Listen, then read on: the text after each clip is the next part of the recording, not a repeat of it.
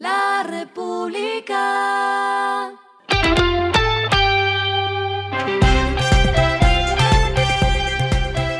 Al final de la jornada, esto es lo que debes saber sobre el comportamiento de los negocios, las finanzas y la economía. Las movidas de hoy fueron. Rappi inauguró cinco nuevos espacios de pit stops en los centros comerciales y Mall Plaza de Barranquilla, Manizales, Cartagena, Bogotá y Bucaramanga. Los pit stops son lugares para que los repartidores registrados en la plataforma parqueen sus vehículos, descansen durante cortos periodos de espera, se hidraten, desinfecten sus manos y maletas, carguen sus dispositivos móviles y consuman alimentos. Bimbo lanzó su marca Takis en Colombia, una nueva línea de snack que le genera ventas por mil millones de dólares en el mundo. Esta es la marca insignia de la unidad de negocio Barcel del grupo Bimbo, dedicada a la producción y comercialización de pasabocas.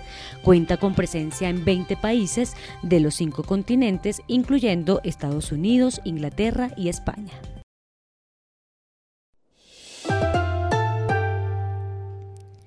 El próximo 15 de junio, Miniso abrirá su nueva tienda en el Centro Comercial Los Molinos, su octavo local en Medellín, Antioquia y la número 72 en Colombia, consolidándose así como la segunda plaza más importante en Latinoamérica después de México que tiene 182 tiendas. La firma de diseño japonesa ofrecerá a los visitantes de la nueva tienda 3.500 referencias en las diferentes líneas de producto lo que está pasando con su dinero. No son buenas noticias para los que tienen acciones de Tecnoglass, luego de que se conociera que la inflación en Estados Unidos alcanzó un nuevo máximo de 40 años, las acciones estadounidenses se desplomaron. Entre las afectadas se encuentra la acción de Tecnoglass, cuya cotización en la Bolsa de Nueva York caía 6,94% hasta los 16,94 dólares sobre el mediodía. Desde que tocó la campana en Wall Street, registra una pérdida de 12,02% y de 25,1% en lo que va de año. Los indicadores que debe tener en cuenta. El dólar cerró en 3.912,51 pesos, subió 79,17 pesos. El euro cerró en 4.138,65 pesos, subió 20,50 pesos. El petróleo se cotizó en 120,49 dólares el barril. La carga de café se vende a 2.165.000 pesos y en la bolsa se cotiza a 3,04 dólares.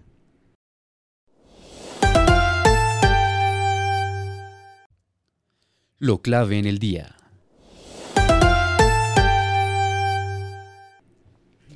El Ministerio de Agricultura realizó el lanzamiento de Avolab, un laboratorio en Río Negro, el cual brindará herramientas en ciencia, tecnología, investigación e innovación en beneficio de los productores del país. El ministro Rodolfo Sea explicó que este será un laboratorio con inversión privada que no solo hará análisis de muestras de suelos para aguacate y material vegetal, sino también para otras frutas y productos. La ñapa que les tengo es que FENALCO le pidió a los ministros de Hacienda José Manuel Restrepo y al ministro de Trabajo Ángel Custodio Cabrera y también a la ministra de Comercio María Jimena Lombana que teniendo en cuenta los resultados del año anterior se adelante unos días el pago de la prima de mitad de año para que más colombianos puedan acceder a los beneficios del día sin IVA que se hará el próximo 17 de junio. A esta hora en el mundo.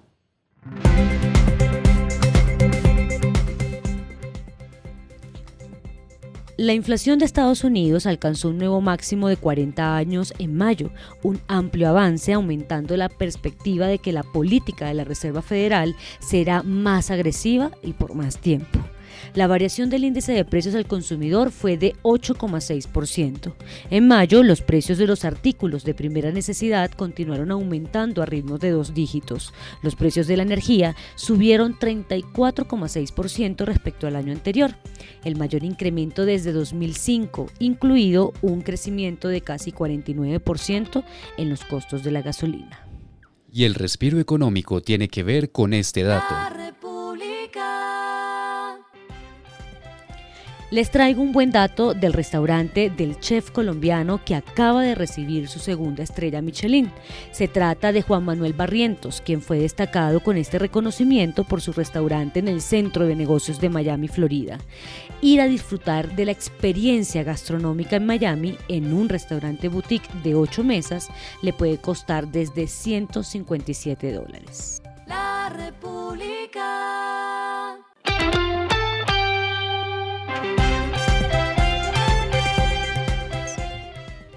Y finalizamos con el editorial de mañana, la parábola del vaso medio lleno o medio vacío. Mientras la CEPAL cree que la situación global llevará a que la pobreza en Colombia aumente, la OCDE y el Banco Mundial lo ven distinto y observan un mayor crecimiento económico. Esto fue Regresando a casa con Vanessa Pérez.